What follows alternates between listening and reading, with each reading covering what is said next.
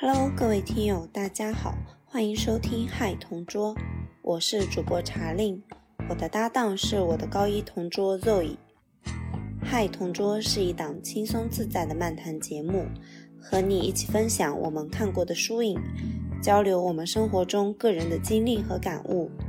我们认为，在这个大数据和终身学习的时代，带着思考去学习显得尤为重要。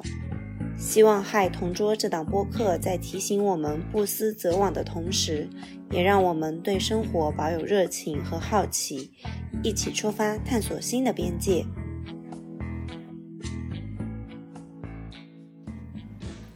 Hello，大家好，欢迎收听新一期的《嗨同桌》，我是主播查令，我是主播 Zoe。那首先，在节目的开始，还是让我们祝大家二零二四快乐。虽然这一期 播出的时候可能已经二月二月份了，可以拜个早年。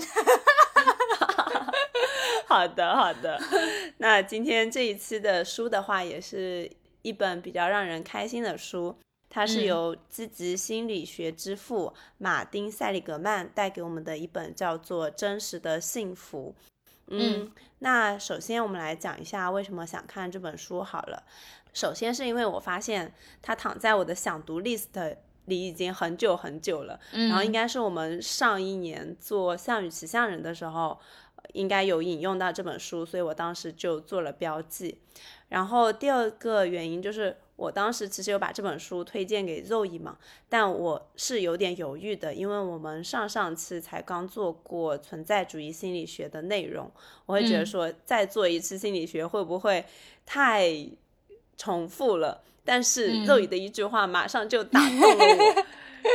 他说：“新的一年就是要以研究幸福开始啊！”然后当时觉得一下子就被击中了，因为幸福是一门需要主动学习、主动争取、主动创造的感受，所以那我们就这么做吧。幸福就是我们二零二四年的课题之一嘛。嗯。对，因为你当时跟我说的时候，我就觉得我们当时应该大家都在做年终总结，还有新年的计划，那我就觉得这本书就很适合做新年的第一期。虽然它可能发出来的时候并不是新年的第一期，但是就感觉作为引领我们两个人的一个正向的情绪和方向，是一个很好的选题。嗯嗯，没错。然后第三点的话，就是其实我们。这里 call back 一下，我们去年录的那一期节目是关于《项羽骑象人》的。其实我个人是非常喜欢那一期节目的，但是我对那期节目是有遗憾的，因为当时我们应该是还在探索这种合作的剪辑模式嘛，就导致那一期节目最后出来的那个音效是比较糟糕的。就我记得我们的音质是呃相对来说比较差，所以嗯。就我还蛮遗憾的，但是现在又可以再做一次节目来讨论幸福跟积极心理学，就觉得很开心。嗯，可以。对，然后第四个原因的话，就是我觉得。嗯，你刚才说的，我们在做二三年的总结嘛，然后我有个总结，就是我之前可能获取信息的一个渠道是比较碎片化的。那二四年的话，我其实想培养自己的专注力，所以我想系统性的去学习一些课程。那在我们读真实的幸福之前，我选的课程就是积极心理学，然后这门课。也推荐给大家，就是在 B 站上就可以查到，是哈佛大学的公开课。那这门课的核心本质是和真实的幸福是一脉相承的，一拍即合的嘛。所以我就觉得一切都是很好的安排。没错。我现在也跟查令在同步学习积极心理学，但是查令的进度比我快很多。我们应该是从去年的时候，去年差不多十月份，差不多就开始看了吧。然后十一月的样子，嗯，对。然后那个时候我还没有说，就是每周都会有一集的进度。然后现在我差不多每周都会看个两集的样子。对，那你很快耶。我启动的早一点，但是一周两集的话，也是我现在差不多的一个呃速度吧，因为它一直有一个多小时嘛，就还蛮长的。对，其实在这里就是嗯，想推荐大家把这本书和那个课一起上的原因，也是因为就是哈佛大学的那个幸福课他是俗称是哈佛大学幸福课，对吧？嗯，他导师就是那个本沙哈尔，他超级可爱。他本人呢也是这本书作者，就是积极心理学之父马丁塞里格曼的学生，所以我觉得这个两个一起看的话还是很 make sense 的。而且我觉得，就像你前面说的，其实幸福是一种主动选择、主动学习和主动。争取的一个东西，我觉得这个是可能我们从小没有受到这么大的一个观念的灌输的，嗯，一方面吧，感觉有一些缺失，所以我觉得，嗯，可以再通过这个课和书一起加强一下，因为其实我觉得我们的生命，呃，是有限的嘛，那幸福肯定是大家都想要追求的，嗯。嗯，对这块的话，我们后面讨论到一个话题的时候，其实也会聊到。嗯，那我们现在先回到这本书本身，肉影，你看完有什么样的感受吗？就是你对书和对课程。嗯，呃，当时我觉得很搞笑，我在看那个。幸福课的时候是在 B 站上看的嘛，然后，嗯，它不是有弹幕，然后那个弹幕上有时候会飘，就是有些人就会说啊，为什么时间这么长？因为那个 幸福课它总共有二十三课，然后每一课就像你刚刚说的，差不多一到一个半小时的时间，如果你加上记笔记什么的，差不多一集下来要两三个小时嘛。然后很多人就会觉得本沙哈尔他可能。进入的主题的时候比较慢，因为我现在其实看到第四、第五集还在讲前提，然后 对，他是循循善诱型了，没错没错，然后呃就会有弹幕说，哎，我好像什么都没学到，到底在讲什么东西？我为什么要看这个东西？我好像没有学到什么，我如何可以增强我的幸福感？然后就有弹幕回击他说，你那么急功近利，你就去看书啊，看书比较快。所以我当时就觉得。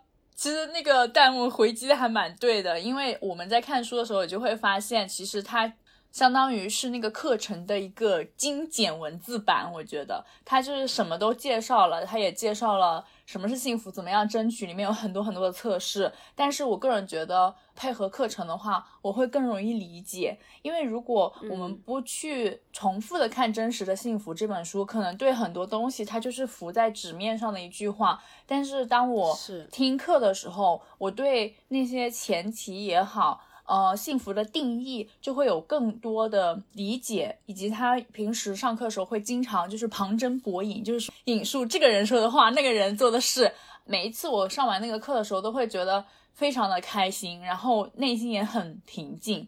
我觉得这两套是需要配合在一起的。嗯，我不知道你是不是有这种感觉？嗯。嗯，嗯我也觉得就是书跟课是各有优势的。就书的优势的话，就是你可以用比较少的时间，系统性的、学术性的去了解积极心理学是干什么的，然后你就可以自己去判断说，啊，那我是不是有兴趣去深入这样的一门课程？嗯嗯，它这本书的内容主要就是三个章节嘛，什么是幸福？幸福在哪里？然后怎么样用幸福斟满人生？然后，呃，你刚刚提到书里头有很多的测试，这个我要补充一下，对，它真的有很多，什么感恩测试、乐观测试、宽恕测试。其实做这些测试的是还蛮耗时间的，但是我每一个都做了，而且我觉得对我自己又有一些新的了解吧。就是我以为我是一个还蛮就是愿意宽恕或者说原谅别人的人，但是我发现我。结果是，就是面对冲突逃避的前百分之十的那种人，然后也是最愿意复仇的前百分之三十的，我就觉得对自己有一个新的认知。但是你做出来的时候，你不会觉得看到这个结果的时候觉得很讶异，然后有一种排斥的心理吗？还是你就欣然接受了？就哦，原来我是这样的。因为我没有展开，就是没有像我们后面要提到的那个优势测试那样太展开的去结合我自己生活中的一些事情去分析，所以我就是 OK，我就给自己留了一个打下了这样一个烙印，然后我觉得说，下一次如果我再研究宽恕或者是乐观，我会再来看一看我自己。嗯嗯嗯，好的。然后课程的优势的话，就是我真的觉得这个讲师他非常的幽默，对，而且好搞笑，对，而且你还没有看到那个应该是第十集还是第十一集，他有一个举动直接把我的好感给拉爆了，真的吗？嗯，是的，然后期待你到时候看不要给我剧透。对对对，我不会剧透的。而且他的课程的话，就是会更加生动、有启发性嘛。嗯，因为他会结合自己的很多的故事，比如说他会讲他自己的一些幸福的实践的行为，然后他和他家人的一些相处，然后他也给我们介绍了。比如说像他外婆的一些经历，那他就是更加具有实践意义，就相对于那本书的话，嗯，然后它的缺点的话就是它确实比较长，而且我一般不是就专心致志的看，我一般可能是在运动或者是洗漱的时候去播放它，然后确实有你刚才弹幕上说的那个问题，就比较容易听了前面忘了后面，嗯。当然，它每节课都有主题，但可能不是说一个主题是在一节课上完成的，所以就还是蛮容易混乱的。所以针对这个情况的话，我其实还有一个动作，就是我看完一节课之后，我需要去整理一遍他的文稿，我才能够对他想表达的东西，就是感觉更清晰一点。嗯嗯，然后这个也蛮耗时间的，其实。嗯，哎，那我觉得我这里可以插播一下，我们两个的学习方法可能也不大一样。就在学这个课的时候，我是属于那种，我上这节课有很隆重的仪式，我每一次都是，呃，因为我是每隔一天去健身房嘛，如果我不去健身房的情况下，我就会上这个课。然后，因为它差不多都是两个小时的 blocker，就是我有一个 blocker 给他，然后我每次都是要。点上蜡烛，然后，然后，呃，在我的 iPad 就是用那种分屏模式打开，就左边是他，右边是笔记，然后我就在那儿听他讲话，记到就是那种特别有感触、感觉击中我的那一刻，我就会把它记下来。所以我也没有就是去呃找文稿啊什么的，就我觉得这是比较适合我的方式。嗯，然后我觉得大家也可以探索一下适合自己的方式。嗯。是，那你确实是在上课，给你点，所以我跟你说有一种回到大学的时候的感觉嘛。嗯，对。好，那下面的话就请肉乙来给我们介绍一下这本书吧。嗯嗯，其实这本书的话，我觉得我看这本书之后，嗯，就是被击中的很大的一点就是他指出之前的过去的心理学研究，他总是关注就是心理。不健康，就是或者心理上有一些亚健康状态的一些现象，过度的关注这些精神疾病，而忽略了生命的快乐和意义。然后像，其实就是马丁·塞利格曼他提出，我们应该要校正这种嗯不平衡，要重新搬回来。因为嗯，我们经常说，当我们有病的时候，我们要去治疗，但是其实预防其实可能还是更有效的一种行为嘛。如何去预防我们的心理疾病？那就是要专注在我们心理上健康的那一面，然后去追求真实的幸福嘛。然后，所以说这本书它就像你刚刚提到，它有三个部分嘛。什么是幸福？幸福在哪里？然后用幸福斟满人生。其实我看这本这本书的时候，感觉包括他在前言里面也提到，这本书其实呃，如果你不按照三章的来看，你可以把它按照两大部分来看。就第一部分的话，就是他会讨论为什么我们要学习积极心理学，积极心理学是怎么样能够增进我们的幸福感的。就是我们刚刚提到的，我们其实应该要学会更多的去关注我们自己积极的那一面，因为积极的那一面，它在我们人类进化的过程中，我们有好的地方，也有不好的地方。那不好的地方可能会帮助我们在面临危险的时候。比如说那些恐惧的情绪啊什么的，去保护我们自己。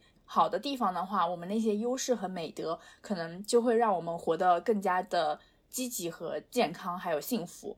然后它下一半部分就是帮助我们去如何，嗯，找到我们自己的优势吧。就可以说是通过这些你前面提到的很多不同的测试，看看我们有哪一些生根在我们内心的，也许我们还不知道的。或者是我们已经知道但没有去着重实践它的一些优势，然后呃，塞利格曼他的观点其实是我们是需要在每天的不管是工作、休闲还是和家人的相处之中去运用它的，然后通过我们不同的培养和运用，我们的这些优势会得到强化，就好像我们锻炼肌肉一样。当我们去锻炼我们的肌肉，我们肌肉更强壮以后，我们很少会生病。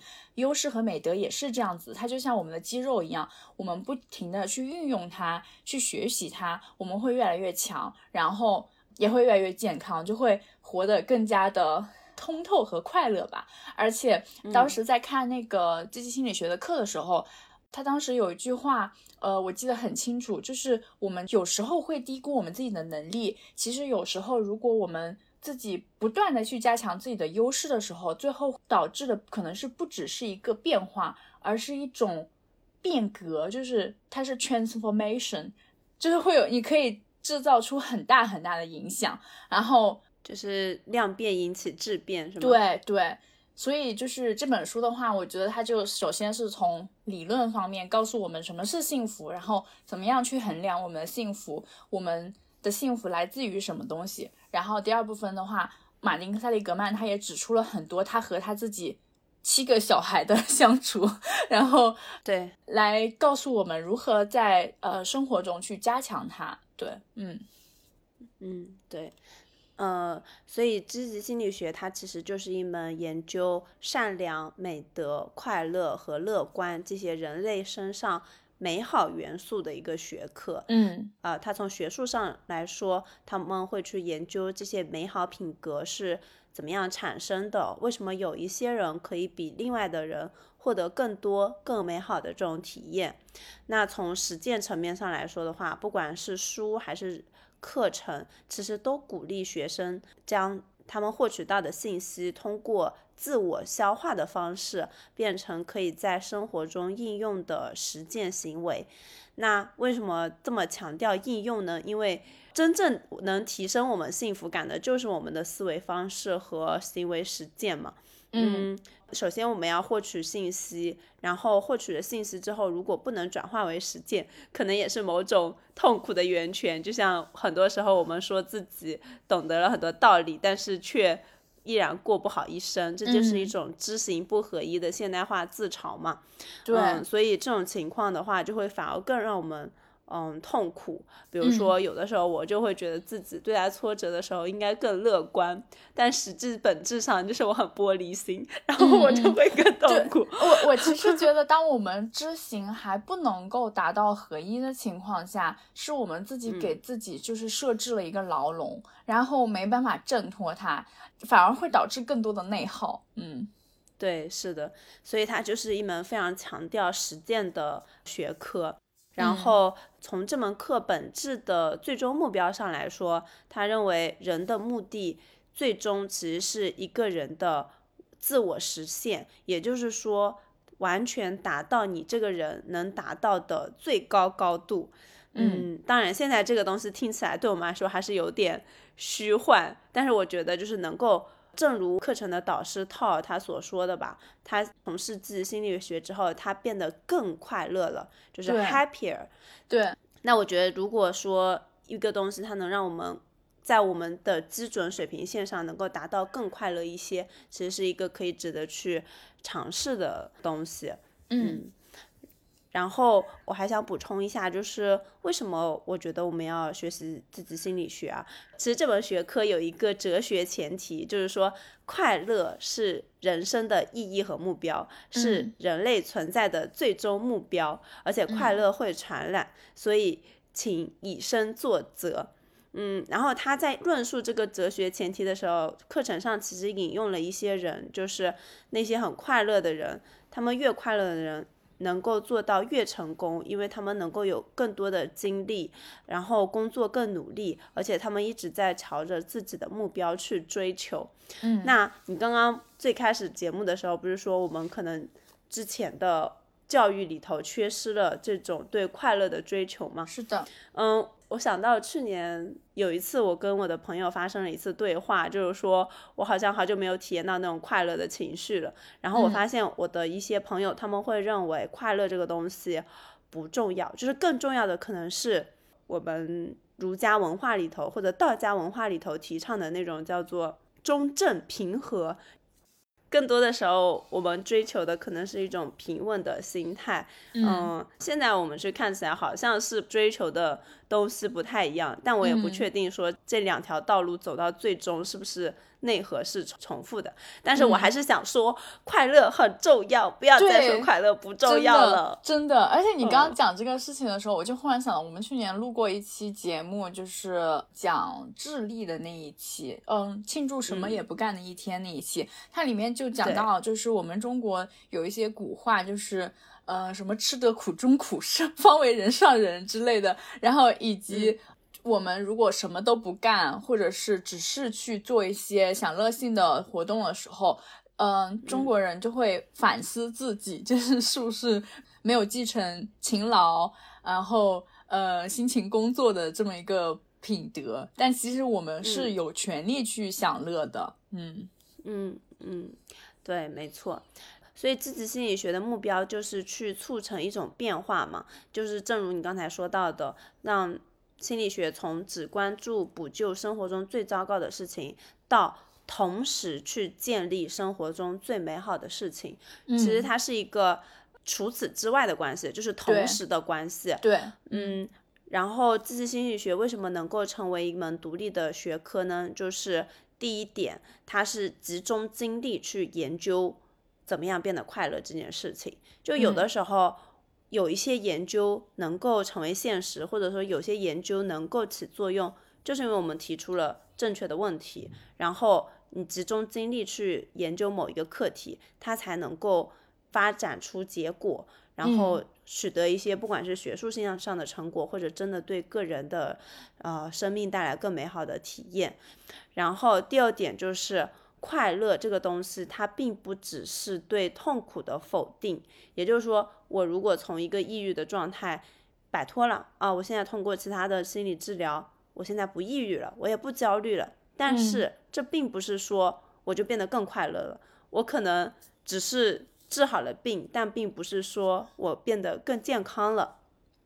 最后一点的话，就是你刚才也提到的，呃，预防其实。非常重要嘛？这里其实有一个模型的概念，就是一个是健康模型和一个是疾病模型。那积极心理学认为，去处理一个个体的抑郁和焦虑，它有的时候最有效的方式，可能不是直接去处理忧郁和焦虑，而是去培养这个人的积极性和个人优点，去培育激情，就是去问一些自己。正向的问题，然后我这里其实想分享一下，就是我之前是有过做心理咨询的经验的嘛，然后我当时是比较应该怎么说呢？焦虑、痛苦，然后抑郁都是呃可能存在的。就是我找了心理咨询师，他也帮助了我，但是真正让我去决定结束掉这个咨询的，其实是就我开始跟你做播客这件事情，嗯。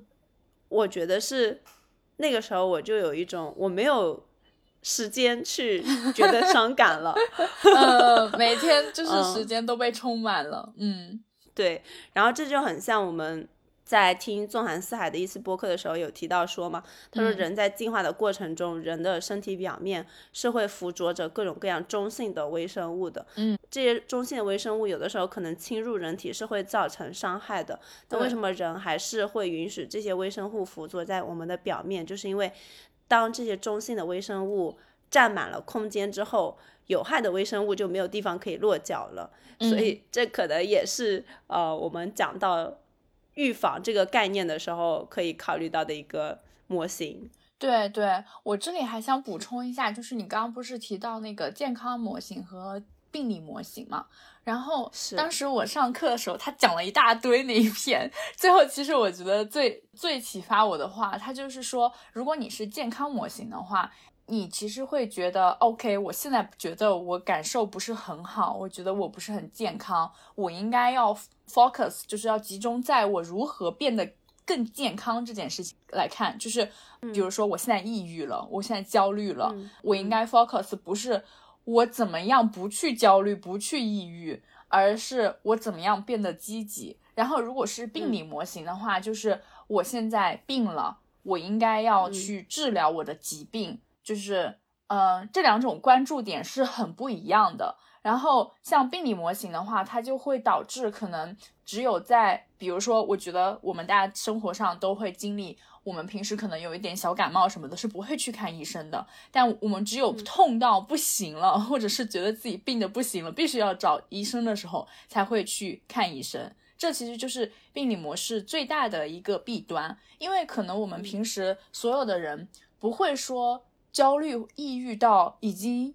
抑郁症到不能出门的情况下，就可能那个时候人们才会更想要去寻求帮助。但其实我们作为普通人，我们是不可能就是一直保持一个很开心的状态的，我们肯定是有不好的情绪的。对，曲线，对我们它这是一个曲线的嘛，这是一个正常人的。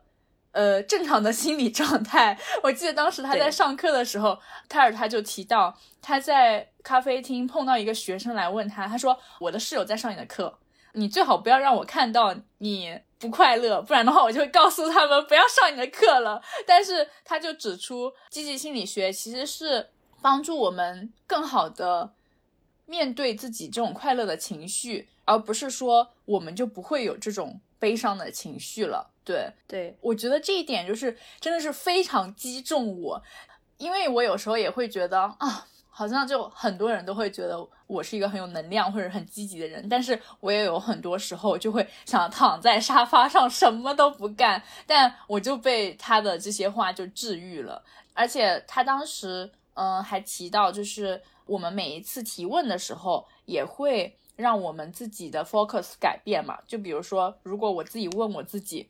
OK，我最近做的特别快乐的事情是什么？那我就会越来越快乐。但我如果问 OK，我自己为什么现在想着躺在沙发上什么都不动？我有什么东西是可以改善的吗？那我就会越想就会越觉得我自己一无是处。对，嗯嗯嗯，对。套尔当时就是那个讲师当时说说那个人的正常情绪就是有起有伏的时候，对，他还说了一句话，他说。不会感受到悲伤的只有两种人，一种是死人，一种是，一种是傻子。对对，好吧。然后呃，还有一点，我觉得就是为什么我们要学习积极心理学，就是也是这门课第一个让我非常受触动的一个点。他说，没有人会来让你的生活更美好。没人会来，你要为自己的生活负责，获得自信、自尊、幸福，因为没人会来。然后他提到了一个概念，叫做积极主动者。那什么叫积极主动者呢？就是他会行动，会承担责任，他当然也会经历痛苦。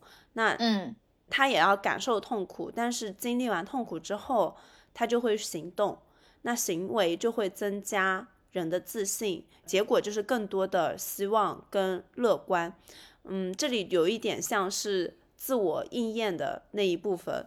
嗯嗯，他当时讲到自己主动者的时候，他就问了一个问题，他就说，因为他当时的学生不是都是那个哈佛的学生嘛，对，他就说，怎么样让你的哈佛时光充满意义，是你的责任。从这门课程学习更多的东西是你的责任，我们会尽量的给你们创造条件，但是小组讨论是你们的责任，做出行为是你们的责任。下次你们在小组里，首先要问的问题就是：你怎么样让你自己所在的小组变成一个优秀的小组？你能做什么？你能有什么贡献？你能给小组带来一个什么样的优势，能让它成为一个优秀的小组，而不是。抱怨其他学生、组长布什、克林顿，因为你要为他承担责任。我当时看到这句话的时候，就觉得说，其实我想到了我自己在呃工作或者是自己生活的呃一些场景，因为就是工作有的时候我们遇到不顺心的时候，或者说我这块业务确实它也比较新，然后我经常会有一些不太好的情绪。但是看到这句话的时候，我觉得。我也在问我自己这个问题，就是我能够为我所在的这个工作创造什么样的价值？嗯，我能够怎么样为我自己的生活负责？那我就想到了学习积极心理学，可能就是我给我自己生活带来的一个小的变化。嗯嗯，我听到这一段的时候，我自己也回想到我现在在的这个小组嘛，我不是之前也跟你提过，这个是我轮岗生涯中最痛苦的时光。然后，嗯，我其实觉得这段时间就这个工作上我没有怎么感到快乐，但是。最让我觉得痛苦的是，我觉得我改变不了什么，因为我已经尝试跟我的同事们去沟通，但是我发现，当其他人都在一种行为模式里的时候，你没办法改变他们的时候，我觉得非常的无力和焦虑，然后觉得非常的痛苦。嗯，所以我其实觉得这一段时间，就是从去年八月份开始吧，我感觉我。最大的快乐来源应该就是跟你一起做播客，所以所以就跟你对，所以就跟你一样，我感觉就是我们俩做这件事情，对我们俩都是一种自我疗愈的过程。对，嗯，是的，是的，而且我又想到了，嗯，我们之前呃，就是谈论爱情的有一期嘛，其实我们也谈论过，不仅仅是我们东方，可能西方接受到的教育也是。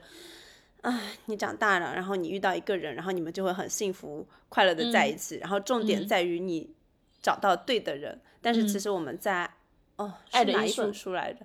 对，《爱的艺术》里头，我们也讨论到了，其实就是同样也是没人会来让你的生活变得更好的。对，美好的爱情也是靠你自己去经营，为自己的生活负责。对。没错，而且就是在呃积极心理学它这个课程里面，他当时还提到了一句话，我觉得是我们大家都知道的，但是好像大家只是知道它，并没有真的理解它。呃，他说幸福并不会很自然的来到，当你摆脱了你的焦虑情绪或者是其他不好的情绪的时候。就是我们不焦虑了，不代表我们现在幸福了，你知道吗？就就是它是两个概念，对，嗯。然后我们要怎么样去让自己感到幸福？是是我们自己要去，呃，像你说的，就是采取积极行动的，嗯，对，没错，嗯嗯。然后其实我对于你这个积极行动者这个概念，其实。因为你是中文文稿嘛，然后我当时看他那个课的时候，他不是用英文讲述的嘛，然后他当时是说有一个模型叫 A B C 模型，然后啊是对 A 就是 accept 就是接受它，然后呃它可以是一种情绪，然后可以也可以是一种事实，也可以是你现在的一种状态，就可以是任何东西。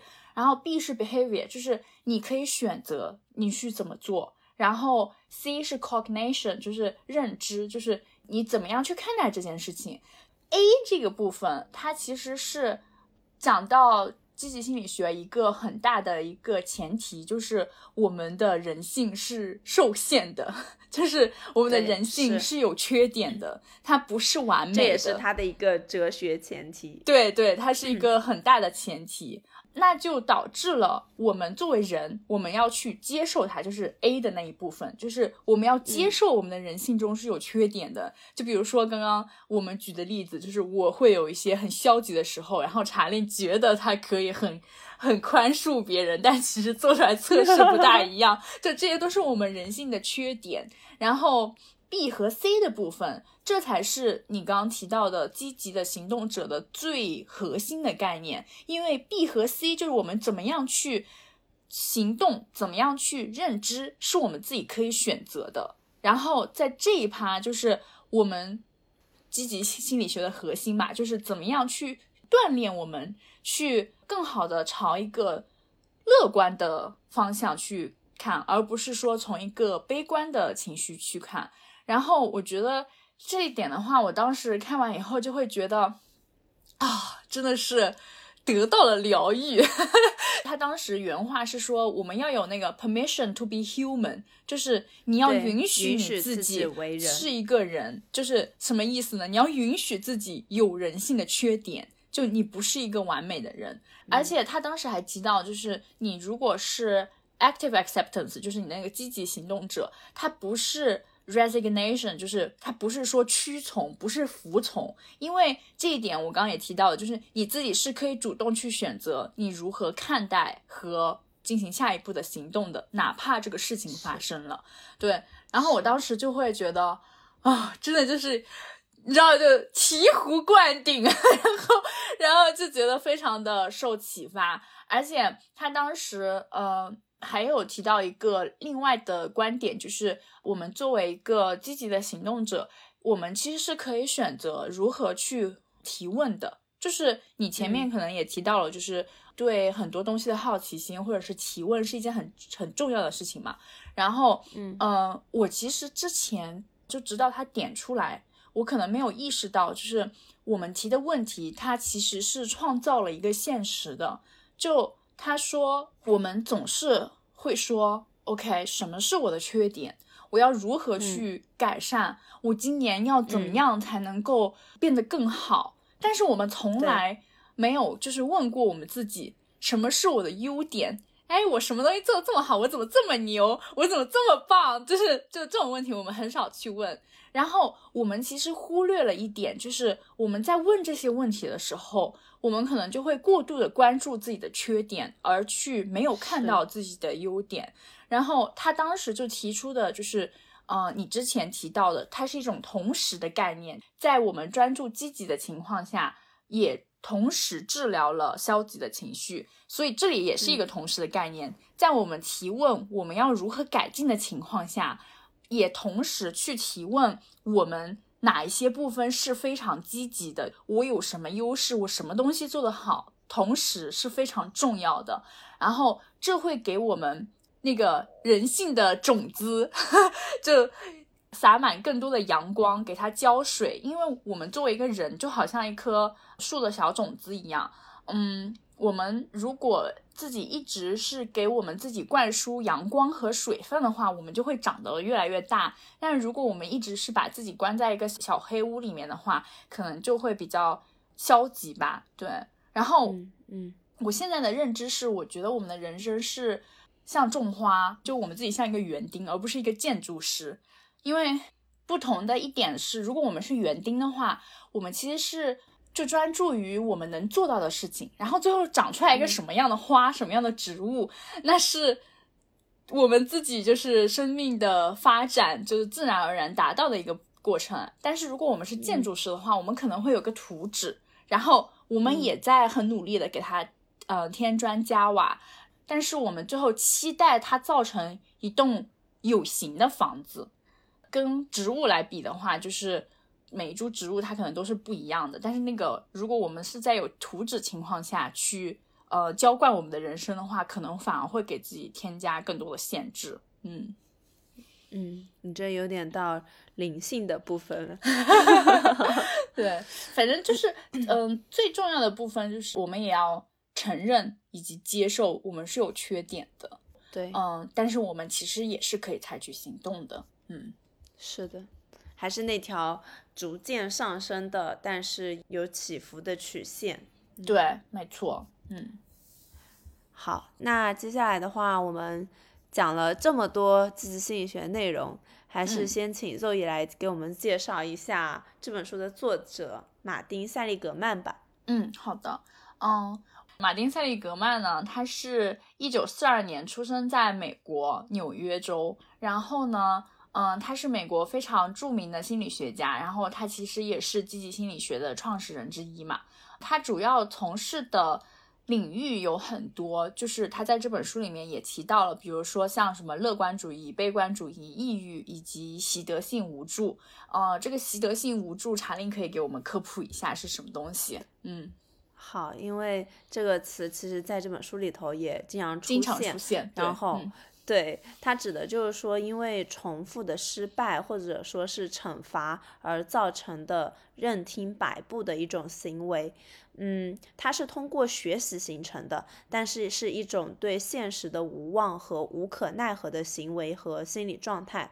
那这个行为。呃，或者说心理状态是怎么发现的呢？一开始其实是在研究动物的时候，最初把狗关在笼子里，只要封音器一响，就给狗去施加电击。那狗因为关在笼子里，它逃避不了嘛，所以就在呃笼子里狂奔，然后哀叫。嗯，那多次实验之后，只要这个封音器一响，狗就会趴在地上，然后惊恐的哀叫，也不狂奔。后来实验者就在电机开启之前把笼门打开了，但是这个时候狗不但不逃，而是不等电击的出现，只要一听到那个风音声，就倒在地上呻吟跟颤抖。嗯，那他本来原本是可以逃避的嘛？对。但是他却绝望的等待这种痛苦的来临，这就是习得性无助。而且他连一开始那种狂奔，然后惊恐的哀叫这些本能都没有了。那为什么会出现这种现象？就是因为他们知道这样做是没有用的。这一项研究就表示，反复对动物去施加无可避免的。强烈电击就会导致无助跟绝望的情绪，然后在对人类实验的观察中，其实也发现了跟动物身上一样的行为。如果一个人总是在一项工作上失败，他就会放弃在工作上努力，嗯，甚至可能也会对自己产生怀疑，觉得自己。不行，那有的时候可能并不是因为我们自己真的不行，而是陷入到了这种习得性无助的心理状态中。但是这种心理状态就会让人们把失败的原因归因到是自己不可以改变的原因上，然后就放弃了继续去探索，那就破罐子破摔。嗯，哎，我在想你刚说的那个你们的。整个小组都是这样的一种行为模式，然后你觉得没有办法去改变，是不是也是一种 习得性无助？嗯，但是你还是把它正确的做了归因，就是你可能感受到了一些难受、无助，但是你也不会说把这个归因归结到你自己身上，对吧？这就还挺好的。但是我觉得其实是因为。嗯嗯，我在之前我有其他的小组来做参照物，就是我在其他的小组里面是得到了很正向的反馈的时候，当我到这个组的时候，所有的东西都不能够进行的时候，我就会可能会先向外归因。嗯，同时因为我也跟同事进行了沟通嘛，就是跟我的嗯组长就是也也进行了沟通。那个其实也有很大的帮助，就是我可能就不会把所有的东西都归结到我自己的能力不足这么一点上。嗯嗯，对，没错。所以说，在习得性无助发生的时候，能够正确的去处理归因是非常重要的。嗯嗯，患了这种习得性无助的人，他们通常会从三个角度来处理这个问题。第一就是个人，也就是我们刚才说的。倾向于把这个问题内化到自己身上，觉得是自己的问题。嗯，第二点是普及，就是他们会认为这个问题会影响你生活中的每一个层面，但有的时候其实完全不是的。嗯，可能你在工作上做的不好，但是你在生活上或者你在其他的情感上能够表现得很好。那患得失得性无助的人，他可能就会把这种挫败感泛化在自己的每个事情上，都会。嗯，失去信心。然后第三点的话就是永恒，就他们认为这个问题是长久的、普遍的存在的，是不可能被改变的。嗯，然后我想到我之前，我觉得我有一些习得性无助的表象，那这个成因肯定是很复杂的，就是跟我从小到大的成长经历都会有一些关系。比如说我自己能想到的一些原因，就是我从小比较乖呀，然后。会比较没有那种掌控欲或者是探索欲，就是因为掌控欲的话是让你能够对这件事情产生好奇，然后有权利的那种感觉嘛。嗯，那如果说一件事情不管我再怎么努力，就是我是不被允许的话，其实我也就很容易对一个东西失去失去探索的欲望。嗯嗯，对。但是我这里特别想强调的一点就是，我觉得，嗯，是因为我小的时候经常被人夸。很聪明，然后呢，我就很想强化这个印象，就是因为聪明嘛，你就不能表现出努力。尤其我们小的时候，经常会把聪明跟努力进行性别分离。对立，嗯，OK，对，嗯，就是很多言论会说，哎呀，女孩子成绩好是因为努力吗？你努力是没有用的。然后男生就是聪明。那我小的时候就希望自己成为那种聪明但不努力的那一种。但是其实随着教育的升级的，我身边聪明的同伴其实是越来越多的，尤其到了就是本科阶段的时候，除非你真的智力特别超群，不然的话你怎么能拿到呃优秀的名次呢？然后我们那个时候学生时代的评价也真的就是嗯非常单一嘛，嗯呃，就是名次可能就是一个很大的，就占百分之。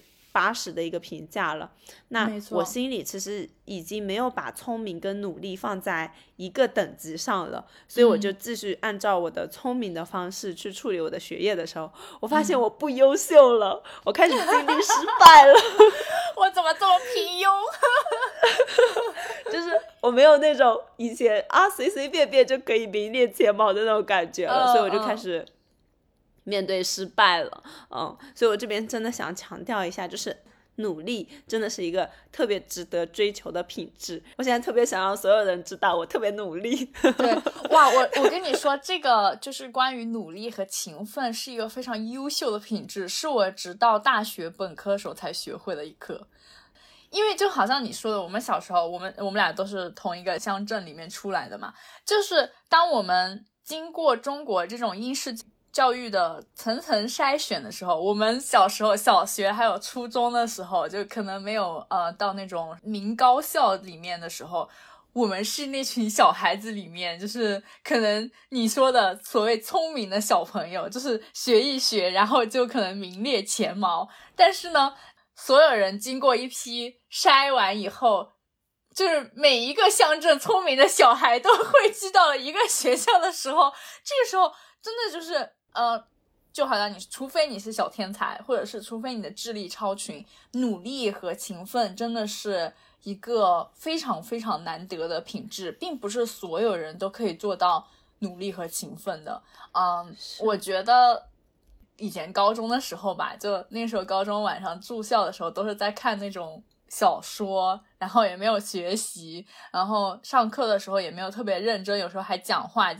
会被我那个班主任 叫出去谈话的那种类型，但是成绩还是挺不错的。那个时候，嗯，朋友就会说觉得很不公平，觉得你很聪明什么的。然后那个时候就会觉得把勤奋和努力当做我不想要被人评价的那个两个词。对，但直到我。在国内的前两年的大学时候，开始意识到其实是要努力的，因为当我要在两年以内就是学习德语，学到一个可以用德语上课的水平的时候，你这个时候你，你除非是一个语言小天才，你要不努力的话真的是没用。然后，嗯，包括我来到德国以后，就会发现。比如说，如果我用德语来上课的时候，有时候可能会听不懂。然后我如果不努力的话，我真的没有办法拿到就是很好的成绩。然后我可能会面临就是三次不过就退学的那种危险的时候。就是那个时候，我觉得是我本科的那几年教会了我，就是勤奋和努力是一个多么多么优秀的品质啊，朋友们。对，嗯。对，那你的决心还是要比我早的，可能是因为你当时面临的挑战比我大吧。我倒没有说三次考不及格就要被退学，我觉得很吓人。嗯，对对，好好。然后我这边关于习得性无助的内容就补充到这里吧，主要是想为努力证明。那我们接着回到塞里格曼的生平。嗯，对，其实习得性无助这个也算是塞利格曼就是人生中的一个很大的发现吧。然后从之后他就会去探索，那大家要怎么样走出这种无助的陷阱，或者是就是怎么样从行为主义里面走出来，然后他才走向了积极心理学嘛。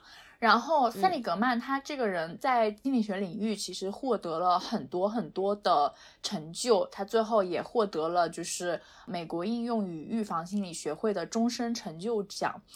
他这个人呢还蛮有意思的，我感觉，就出生在美国纽约州嘛，然后他当时特别喜欢打篮球，然后没有怎么 专心念书。后面呢，因为没有能够入选篮球队，他就开始专心念书了，然后。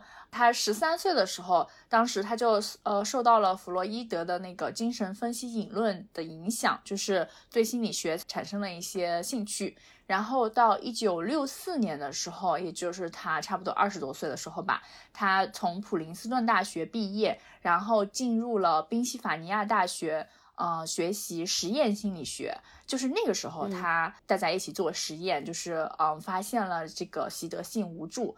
然后，嗯，一九九八年的时候，他以非常高的票票选，就是获得了美国心理协会的主席。这段经历呢，在这本书里面他也有提到，就是我们可以看到他当时的选举的时候，他自己也是很忐忑的。就他当时也会觉得，因为他自己其实并不是一个很乐观的人，他在碰到这种大的挑战的时候，他也会觉得，哎呀，万一我不入选怎么办？然后。嗯，其他的两个竞选者比我有都有很大的优势，他们有可能会竞选，然后他甚至都很害怕去听电话。但是呢，他对选举这件事情非常的有热情，是因为从那个时候开始，呃，他就发现当时心理学发展的一个很大的弊端嘛，就是我们前面也提到了，心理学当时只研究人类的弱点和问题。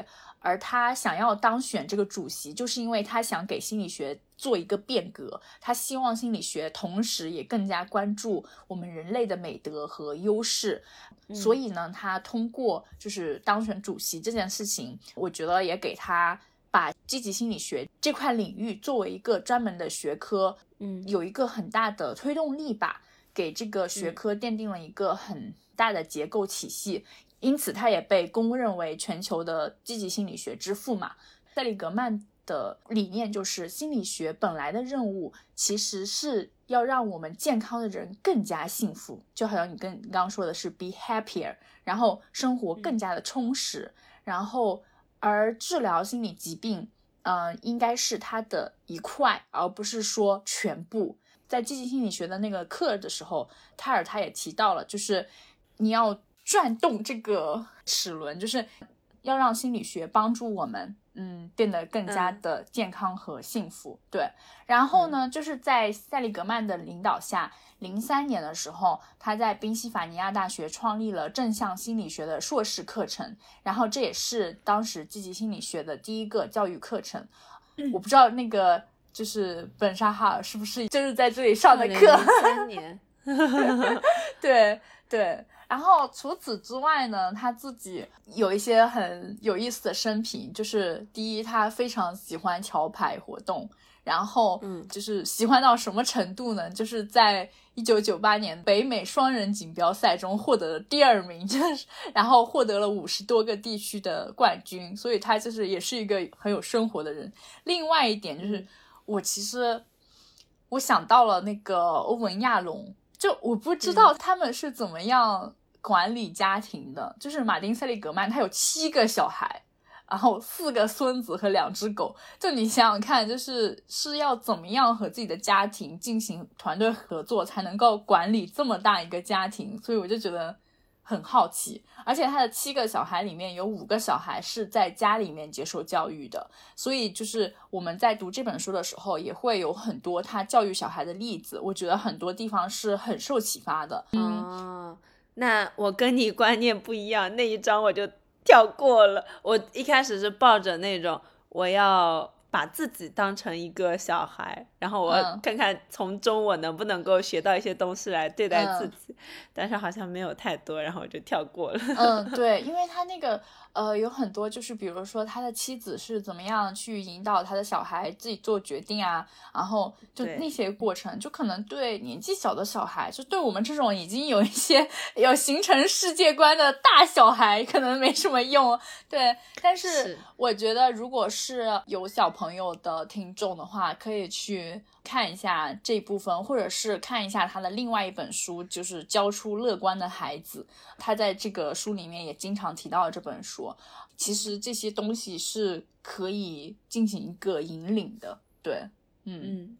说到这个教出乐观的孩子，我就想到那个书里，他的一个儿子吧，应该是，嗯，好像是受了惩罚还是什么的。然后他儿子说：“爸爸，你绝对不是那个。”写教出乐观的孩子的人，对，因为他们当时是在做一个事情，然后塞利格曼就说：“你这样子是绝对不会成功的。”然后他儿子就说：“你绝对不是一个乐观的人，就你非常的悲观。”然后，嗯，我觉得还蛮有意思的，对，嗯。然后他其实还有很多其他的书，就比如说《性格强势与美德》，就是介绍了我们。之后会提到的六大美德，像迈向圆满，还有活出最乐观的自己，还有很多像比较学术类的正向心理治疗临床手册之类的书。对，嗯，所以我觉得它作为积极心理学之父，也是一个心理学上很标杆的人物吧。嗯嗯，对。然后你刚刚也提到的那个《性格强势与美德》这本书，其实非常重要。马丁·塞利格曼跟克里斯·彼得森他们合作创作了《精神疾病诊断与统计手册》嘛，然后其中《性格强势与美德》这本书就是着眼于正确的事情。就这本书为什么这么重要呢？因为刚才呃我们提到过优势测试，然后包括之前我们也做过嘛。就是他们统计出来的这些优势测试，相当于是积极心理学应用实践的整个框架的整个基理论基础。对，然后他们这些提炼是从呃古代中国、古代印度、罗马、希腊，然后再到当代的西方文化，他们翻阅了大量的这种典籍，然后提炼出来的全人类各种文化都。共同推崇、共同宣扬的这种优势跟美德，所以它不是一个纯白男的东西。对对，因为它这个优势和美德，我记得在《项羽骑象人》里面，其实你也提到了，就是它有三个很重要的选择的标准。第一个就是跨文化价值，也就是说，在每一个国家、每一个州、每一种人群。都是适用的。然后第二点就是它本身就是需要是有价值的，而不是说达到其他目的的一个手段。嗯，我记得当时是，嗯，当时举了一个例子，我有点忘记了。啊，什么高效，它可能就不是一个。哦，是不是你想表达是它是那种你可以练习得到的？对。然后就比如说一个人他跑得很快，短跑很快，那这可以说是他的优势，但这不是。呃，一种美德，嗯，这不是我们现在提到的这种优势和美德的内容，它只是可能是这个人的一个特点，因为一个人的基因就在那里。我现在再怎么练死，我也不能成为百米冠军。嗯，对对。然后，嗯，第三点就是它本身是可以培育的，就可以学习和成长的，这是这是三个选择的标准嘛？对，就非常非常的重要。对，嗯。对我们刚刚也提到了，它是就是优势和美德是可以学习和成长的嘛。然后是我们两个当时在做项羽骑象人的时候，都测试了自己的优势和美德。然后我这边呢，因为有点技术问题，今年还没有测试，但是我知道查令测试了。然后你可以跟我们分享一下，就是你的优势和美德的，就是成长和变化吗？就在这一年里，可以啊，就是。在读这本书的时候，其实它是这样的，书上也有一部分测试的内容，然后完了之后就是那个网站，就他们积极心理学有一个网站嘛，也可以做呃测试。我想说，就是二零二三年到二零二四这一年，其实我是嗯无意识的在运用优势吧，就是我其实没有像我们在谈论《项羽骑象人》的时候里头富兰克林做的那样，就富兰克林他不是会。做一个纵轴是美德，然后横轴是时间，他会每周有意识的去强化自己的一项优势嘛？那我其实是没有做这件事情的，所以我自己本人并不知道我在二零二三年过程中运用了哪一些优势。那直到我去测试的时候，我发现就是我二四年新做的这个测试，第一名是 love of learning，就是热爱学习，然后。它属于智慧的这一个呃美德范畴。那在前一年，它其实是我的第三优势。那今年它已经升到我的第一优势了。我觉得跟我们不管是做播客啊，或者是我自己想主动的去学习一些东西，是嗯非常有关系的。嗯，然后第二 对，然后第二点就是。爱与被爱的能力，那它是归属于仁爱这样一项美德的。这个是我不管是去年还是今年，它都是我第二名的优势。我觉得是因为我呃，其实我的环境就是不管是工作的或者是生活的，在去年的这一年当中没有发生太大的变化，因为我还是在同一个地点和同一个项目组工作，以及包括我跟我亲密的呃人际关系核心圈其实没有发生太大的变化。嗯，然后我的第三点，我非常的开心，就是幽默 和这个 playfulness 是什么？是我觉得是有点那种呃玩乐主义、享乐，嗯，那种感觉，嗯，享受生活吧，对，嗯啊，享受生活啊，我喜欢这个词。然后它归属的美德是精神卓越这一条，从我的第五优势升级到了我的第三优势，嗯，然后我觉得是因为去年的这一年我可能更放松了，就是我会更加的愿意去主动找些乐子呀，或者是去卸掉自己身上的一些包袱或者什么之类，对，然后我也觉得这一点挺开心的，嗯，对。我的第四优势和第五优势都是新一年新冒出来的头，因为我们去年不是只记录了第一到第五优势嘛，就下面的我都没记录。然后第四点就是对世界的好奇心和兴趣，也是归属于智慧这一个美德的。然后我觉得是跟前面其实是一脉相承的，就是有了学习，然后有了那个 playfulness 之后。嗯，我对世界可可能产生了一些新的好奇心跟兴趣，然后第五条的话就是这个，这是什么？热情，嗯，和能量吗？对对，zest 它也是就是渴望，还有还有热情之类的东西，嗯，对，热情和能量这一点也是归属于精神卓越这一个美德的。然后关于这一点，我想说，我觉得最大原因是我开始注意自己的身体了。嗯，就是我现在觉得身体跟精神，它真的就是一个不可分割的对整体，相辅相成。嗯，对我举一个非常明显的例子，就是我以前啊睡觉，每天早上起来的时候，就是感觉有点没睡醒，然后有点浑浑噩噩的那种感觉，而且还会有点赖床，就我要赖个十五分钟左右才可以起来。但是我开始调节我的身体之后。就是我早睡了，所以我就早醒了。然后我早上起来的时候，有的时候精神可以真的非常的清明，嗯，而且就是这种呃身体状态会一直持续到差不多就是十二点钟左右。然后我会就是像小孩子一一样，一下子能量耗尽，然后就睡个午觉，起来我又好了。所以我就感觉身体的进入到一种节奏之后，我的整个精神和能量也进入到这样的一个节奏了，然后就非常开心。嗯对哦，讲到这个地方，我就是呃，真的非常推荐大家去看《我们为什么要睡觉》这本书，也极力安利一下纵横四海的播客，它是我去年的年度播客之一，我真的非常喜欢啊，就是嗯，里面的主播写影 Melody，他会很认真的梳理一整本书的框架以及很详细的内容，所以。他是想要致力做一个人类使用说明书吧，所以大家有兴趣的话，请务必去听一下。对，然后在那个我们为什么要睡觉这本书里面，就你刚提到的那个早睡，然后你早起了以后，就是你醒来以后脑子一片清明的那个感觉。我觉得我也不是刻意去做那个实验，因为有时候我就会呃晚睡一下，但当我晚睡，然后我早上起来，哪怕我睡够了七八个小时。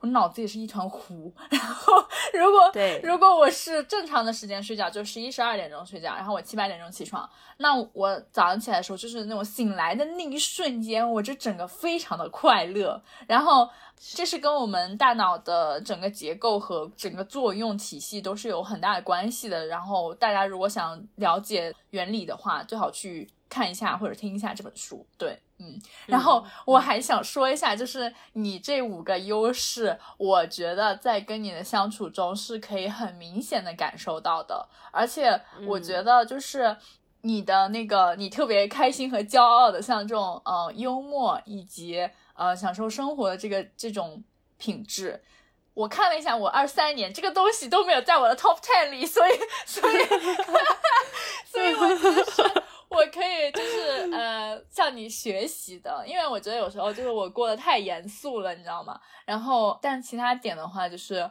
我特别感激，就是过去的一年跟你有更加紧密的联系，就是也是因为有这个播客的原因。然后我觉得对我们两个都是很好以及很正向的体验。嗯，是的，来让我们隔空进行拥抱。哦，好，然后我还想说一点就是。嗯，那我有两个新的优势窜上我的榜首了嘛，那我肯定有一些优势就是往下掉了。对对，嗯，我觉得它是一个螺旋阶梯式的。比如说我原来的这个第四名可能是九十分，我今年可能还是九十分，但是我原来第五名的这个优势就是有九十五分了，所以它窜到前面去了。但并不意味着我原来的这项优势就丢掉了。嗯，或者说它下降了。然后我看了一下我下降的那两名优势啊，第一就是 honest，诚实，呃，诚实正直这一部分。嗯，然后还有一个优势就是那个 caution，就是小心，嗯，谨慎那一部分。嗯，我觉得这两个品质我不是说不喜欢吧，但是。诚实绝对还是我很大的一个品质，因为我在做那个书上的那个测试题的时候，我这一项也是拿十分，拿满分的。嗯，但是我觉得可能是相比于这一条优势的话，我可能更想要去探索一下其他的优势，因为这条其实是已经是我。确定我会一直坚守的东西了，嗯，然后另外一个还不大一样的就是那个小小心谨慎那一条，这一条我其实内心哦是并不太喜欢我这个优势的，就是 OK 它是优势，但是我有的时候希望自己不要那么小心，不要那么谨慎，然后我看到它掉下去了，我也很开心。对，而且我看到你今年，因为你不止摘了 top 五嘛，就是你摘了，对，哇，它可以测出来二十四条吗？嗯，对，它二十四条有个排序。嗯，天呐，那我其实觉得我们挑个大概最多最多十条也够了，因为这太多了，也有点不行。嗯，哦，哦，是这样的，就是关于这个的话，其实 taught 就是在课程那一部分，他讲到。呃，这个优势的时候，它有一个说法，就是通常这个网站上直接给你显示的是前五条嘛，对吧？嗯。然后你要点一下 Show More，然后你才能够看到剩下的所有的。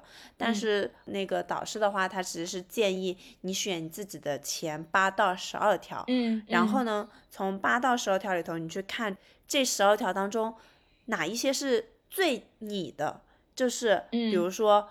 我觉得我很喜欢学习，那我看书的时候，其实就是最我的时候，最查令的时候。嗯，那有一些品质，就像我去年说的那个小心谨慎，它也是我的优势 top。但是可能我小心谨慎的时候，我并不希望它是最我的时候。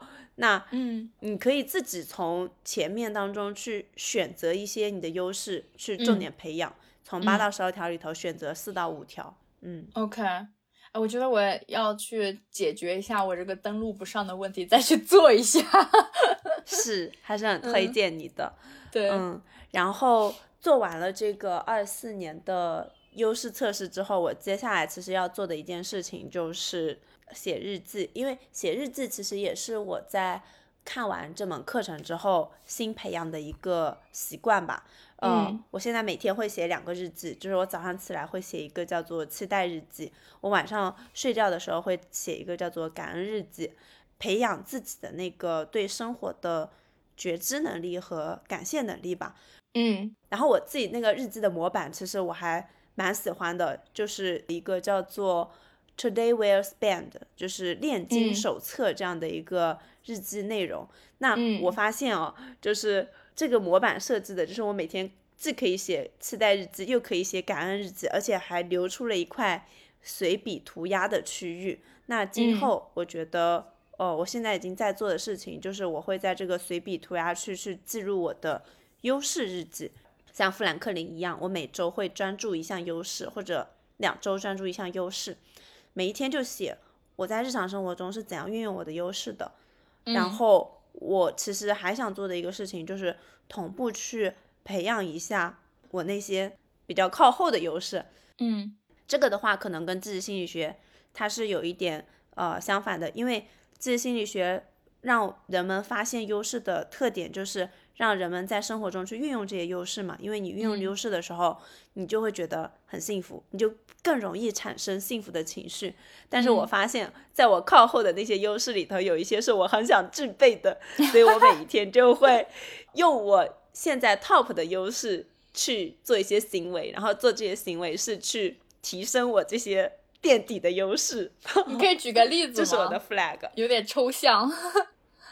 好，比如说我的一个排名第二十二的优势就是领导力，就这个特质在我前几年可能没有那么重要，但是我觉得是我下一个职业生涯阶段需要去培养的一门能力了。但是我现在能力很弱嘛，但是我有一个核心优势，就是我热爱学习，所以我就会用我热爱学习的能力去学习怎么样提升我的领导力。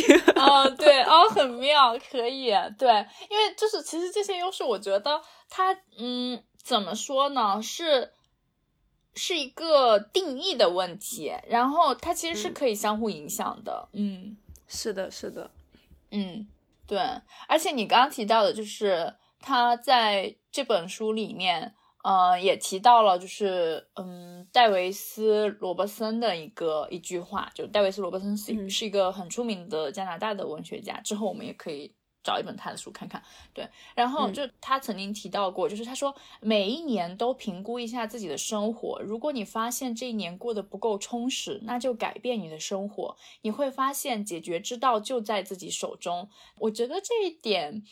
对我自己的启发来说，就是自从我从一八一九年之后开始系统的管理我一整年的计划的时候，我就会有一个很深的体会，我的生活其实是可以由我自己来做主的。然后在这个。过程中的话，也会更加增强我们自己的幸福感，然后以及变得更加的自信。然后他在这里就提到了，就是他说，真诚的面对我们的生活，要评估每一分钟的生活是一件非常不容易的事情。然后我们要怎么样去正确的掌握我们自己的生活状态，这对我们未来的决策也是很重要的。在里面的话，塞利格曼他就分享了自己的做法。他就说，他每次新年过完以后，他就会花半个小时整理一份那个一月份回顾。他还会特意就是把这个回顾的时间和他的极端情绪事件分离开一段时间，以便他有一个更加客观的回顾。然后他会在电脑上写出来，然后最后把每年的资料都做一个比较。他说他已经收集了差不多十多年的。资料，然后他就可以看到，就是对自己生活每一个领域，他自己的生活满意度是什么样子的。然后接下来今年要做一些什么改变，他也列举了一下他的那个主要的生活领域，像比如说爱情、事业、财务、休闲、朋友、健康、成长性以及总体，就可以给大家做一个参考。然后像我们两个，就是我们也做新年计划和总结嘛，嗯嗯。哎，我们今年要再做一期就是这个节目嘛？哎，之后再说吧。我觉得要，因为我的计划和总结还没有完全做下来，我觉得需要播客来鞭促我一下。OK OK，行，那可以安排一下。对，嗯，我自己就是其实跟他的这个划分其实是差不多的，就差不多每一条领域里面都会有这么一点。但因为其实我们的时间比较有限嘛，所以就是。之前录那一期新年计划的那一期节目的时候，也提到过，其实有时候我们也要接受自己是一个人，然后自己有一缺点，然后不要对自己太吹毛求疵，对。然后最后呢，就会可以看到，就是每一年的改变，然后呃，让我们面对现实，去真诚的面对我们自己。我觉得这一点的话，从整个做计划以及做回顾，包括你写日记。感觉都是可操作性很强的，然后大家只要去尝试做一下，真的就会发现，其实是呃，对我们自己的生活是可以造成很大很大的转变的。对，嗯嗯，对。然后这里的话，我想顺着你的话说一下，就是因为自己心理学它真的有非常多的实践方式，就是你刚才讲到的这一些，有一个很重要的一点就是你要找到合适你的东西。呃，就是某一种方法、某一种工具，或者是某一种观点，它是不是适合你？因为肯定不是所有的东西都适合你的。对，嗯，不管是去做好事，或者是表达感激，或者是锻炼，或者是写日记，我觉得我们要做的事情就是去，首先给他一个尝试期，或者是给他一个习惯培养期，通常是二十一天嘛。然后你会做出决定，你觉得他。对你没什么用，或者是哦，我觉得它很好，然后我想把它融入到生活里，所以这其实也是一种主观能动性，就是你要去主动找到并且识别哪一些是合适你的实践方式。比如说对我来说，我就是觉得看书适合我，看电影不适合我。然后我去年尝试了唱歌，唱歌很快乐，但它现阶段还没有那么适合我。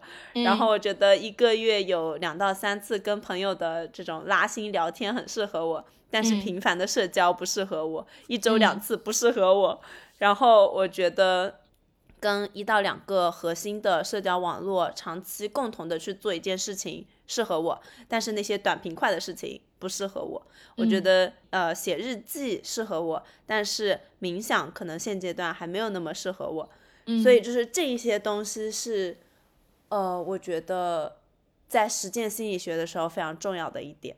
对对，而且我觉得这个东西它是动态的，它不是说比如说你现在发现写日记很适合你，它可能过个两年就不适合你了。就因为我自己是有一个很深刻的体会，就是在我刚开始到德国。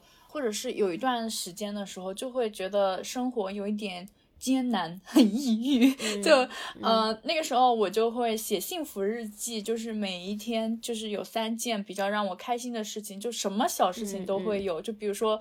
我跑到电车站，然后那个司机他本来门已经关上，他准备走了，但是他特意把那个门打开，就我就会觉得非常的开心。然后通过那段时间，我应该是写了差不多有一两年的时间吧。然后那个我自己在看我去年的优势测评的时候，感恩是我的 top one 优势，所以就说明那个优势已经被我践行起来了。然后呃，我现在也会。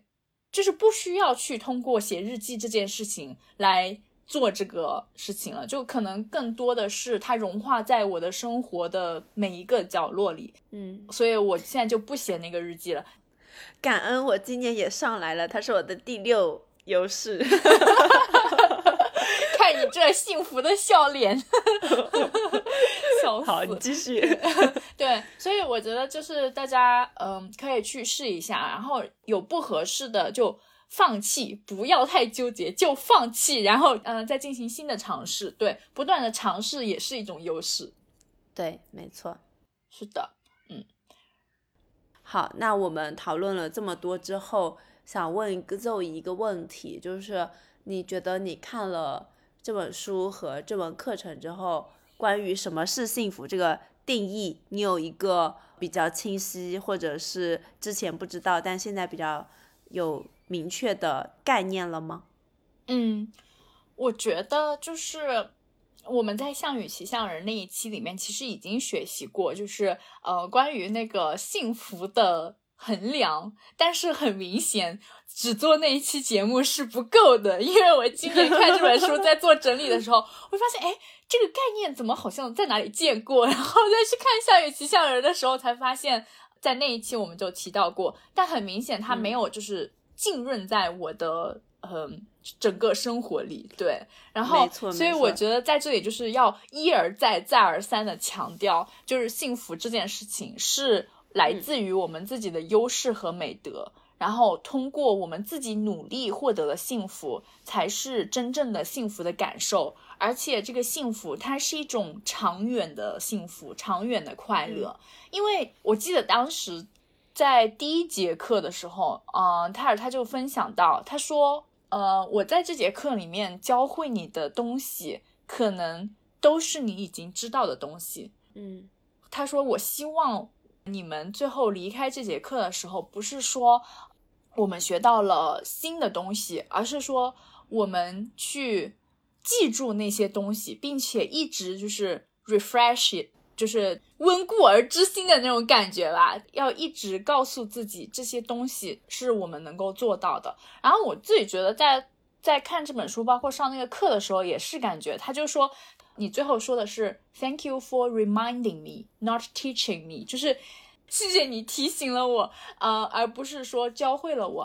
而且他当时也提到，他说，呃，是没有一个 wall 的那个 solution 的，就像我之前提到那个弹幕里面，是是没有一句圣经可以直接把我们导向快乐的，而是需要我们自己要花时间就是要去实践，然后要去感恩，对然后去学会的东西。对，然后你前面不是也提到那些短平快的东西不是很适合你，然后你喜欢就是比如说跟你一些核心的社交网络一起长期的做一件事情比较适合你嘛？你刚刚提到这里的时候，我就想到就是什么是幸福，它跟我们平时体验的那种嗯。短暂性快乐其实是不一样的，在这里就是要区分一下什么是暂时的幸福，以及什么是真正的幸福。因为这本书的名字就是真实的幸福嘛。嗯，比如说暂时的幸福感，我们现在人类很很多发明，就是比如说吃个巧克力呀，呃，肉欲啊，还有购物啊，就是每天就是在 shopping 啊，然后还有就是比如说看电视。吃爆米花这一类的，我们会获得一个很暂时的感官愉悦，那是快乐吗？那是的，但它长不长久？它不是。就比方说，我举个例子，我自己就我可能有时候会看一个剧，就是我沉迷其中，然后我看到大概很晚，然后第二天早上我起来以后，带着一个糊糊的脑子进进行了一个很。混乱的一天的时候，那个时候他就是不幸福的。所以，就我觉得衡量幸福和快乐，呃，是要看他的长久性的，就是是有一个呃长久的意义在里面的。然后，我记得在这本书，包括在幸福课里面，他也提到，就是比如说，当时我们是提到了，就是做好事这件事情，它可以带来的幸福感是有多大。就大家做了一个实验，每一个学生他可能就是有这么半个小时的时间，然后他可以去选择做一件让他自己很开心的事情，就比如说，嗯，跟我的朋友一起出去吃饭啊、看电影啊、吃个巧克力啊什么的，这这之类的。他也可以选择去自然而然的帮助别人，就比方说，查令有时候会给我发什么呃轻断食食谱啊，然后或者是给我分享一下他最近看到的文章啊，就这之类的。就在这两种情况下，我觉得也不算是震惊，就是可以让大家发现，其实对，其实去做好事这件事情给大家带来的幸福感会更强的。因为我觉得它幸福这个东西，它其实是可以传递的。就是首先你在做好事的时候，第一点，你发现，哎，我的时间不仅够我自己用，还够我帮助一下其他的人，然后，呃，这说明我自己就是。活得很有余力，你知道吗？而且我这个人就是很高尚，就我还喜欢就帮助其他人。然后我看到其他人开心的时候，我也会觉得很开心。这是一个一加一大于二的一现象。啊，对，就是你刚才讲到那个活得很有余力的时候，我想到今年就是二零二四年的一月一号，嗯，我做了一件事情，就是我去购物了，但是我是去给我的家人挑礼物了。然后那个时候。我就觉得特别开心，我觉得它可能是购物跟爱别人的一种叠加的快乐。就是我当时应该那一天的日志写的，就是说我觉得我有在好好爱别人，然后 我就觉得对自己特别的满意。嗯嗯，对，是的，呃，我觉得我也可以举个例子，就是我不是说我二四年有一个很重要的一点，就是进行时间记录嘛。呃，对对，然后在我的时间表上，就是。也是受到了纵横四海的启发，以及你去年的启发，然后今年开始就是给自己的日历做一个很大的规整。当我看到我的日历上，就是我跟我的亲密关系以及跟我的朋友、跟我家人相处的时间，它是粉色的，而且还会带个小爱心。然后，然后我每次在我的那个。时间表上看到就是有很大的粉色区域的时候，我就会觉得，嗯，我就是一个很重情重义的人，我就是很想要花时间跟我的朋友和家人一起相处。就是在我看到那一块的时间，嗯的时候，就都不需要做任何的事情，我就会觉得非常的开心。然后我觉得那个事情是非常非常神奇的，对，嗯。而且就是你刚刚提到的，我觉得就通过这种情况下，我们整个幸福的持久度是有增加的。然后就他在这个书里面，他提到了一个公式，这个我们在《项羽骑象人》那一期里面其实也提到了，就是 H 就是等于 S 加 C 加 V，然后 H 就是我们幸福的持久度，然后 S 是我们幸福的范围，C 是生活环境，V 是我们自己可以控制的因素。我们就会发现，就是我们的持久度其实有很大一部分是我们自己可以通过自己的行为来改变的。嗯，所以我们如果想要长久的幸福，以及就是真实真正的幸福，我们在衡量自己的幸福感的时候，也要考虑到它对我们未来的一个影响。嗯，可能说我们衡量一个幸福的指数的时候，有时候我们通过一个，比如说看电影啊、吃甜食、买鲜花、买东西这些东西来获得的这个幸福感，它就是比较暂时的，它可能占个六七分。然后如果如果是一件，比如说你给你爸妈去很用心的挑选礼物，它这件事情可能就是占个八九分。它其实是有一个区别的。对，然后我们要学习积极心理学，就是因为我觉得，并不是说去获得一个短暂的幸福感有多难，而是说我们如何增强我们在生活中感受到幸福的时间，就是这个持久度是比较难的。嗯，是的，你觉得呢？对我这里也可以补充一下，就是它积极心理学不是有五个。基础嘛，就相当于说这门学科是建立在这五个基础之上的。那有一个基础就是说幸福的内在因素跟外在因素。那出乎我们预料的是，研究表明外在因素其实产生的对幸福的影响或者区别其实很小。比如说你上什么学校，进入什么公司，找到什么样的伴侣，甚至于你身体健不健康，都对你的幸福的区别很小。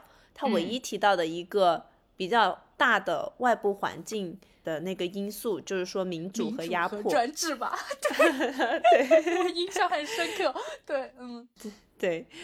那我们就是建立了这样的一个认知之后，也就是所说的这个外部环境对我们的幸福产生的区别很小的这样的一个前提下，那重点其实就是我们内心的认知了，就是。错误的期待就是会认为说，我加入到某家公司或者升职，找到理想的伴侣就会幸福，但是这些是不正确的。正确的期待应该是，我们要相信自己内在的改变，就是我们的认知、我们的心境、我们对世界的诠释，以及我们的遭遇、失败、成就，我们选择去学习什么。嗯，重点是这个转变，而不是外部的一些信息的变化。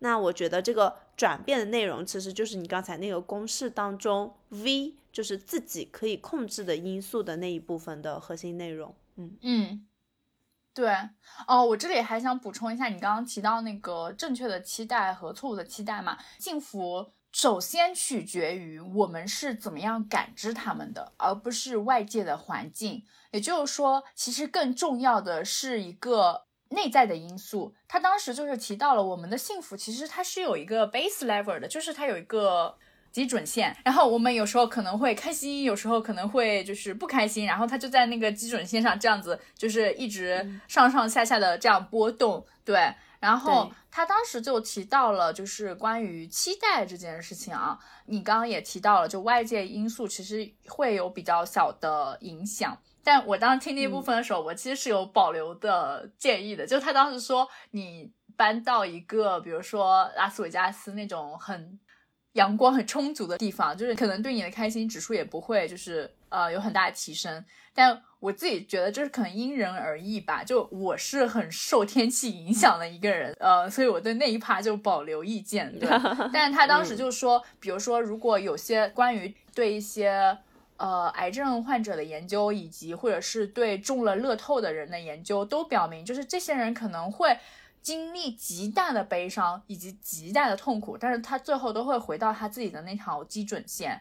然后他说，最重要的其实是我们要管理我们的期望，而且要了解，就是我们的期望，它不是说低的期望或者是高的期望，而是说要设置一个正确的或者是不正确的期望。嗯。只有设置正确的期望的时候，才会使我们能够更好的做出一个转变。我当时就觉得，嗯，这一块其实还是蛮蛮受启发的。嗯嗯，好，那我们今天关于积极心理学的部分就讨论到这里吧。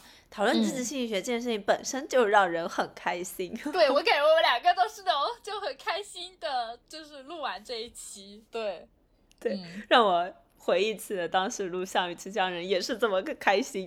嗯，对，就嗯，反正我觉得，包括看一些呃积极心理学的视频的时候，我刚刚也跟你说，因为我每次看完以后都会跟你分享嘛，然后我感觉经常就是我哪怕觉得今天非常的累，然后我在我沙发上打开它，就是你听完半集或者一集之后。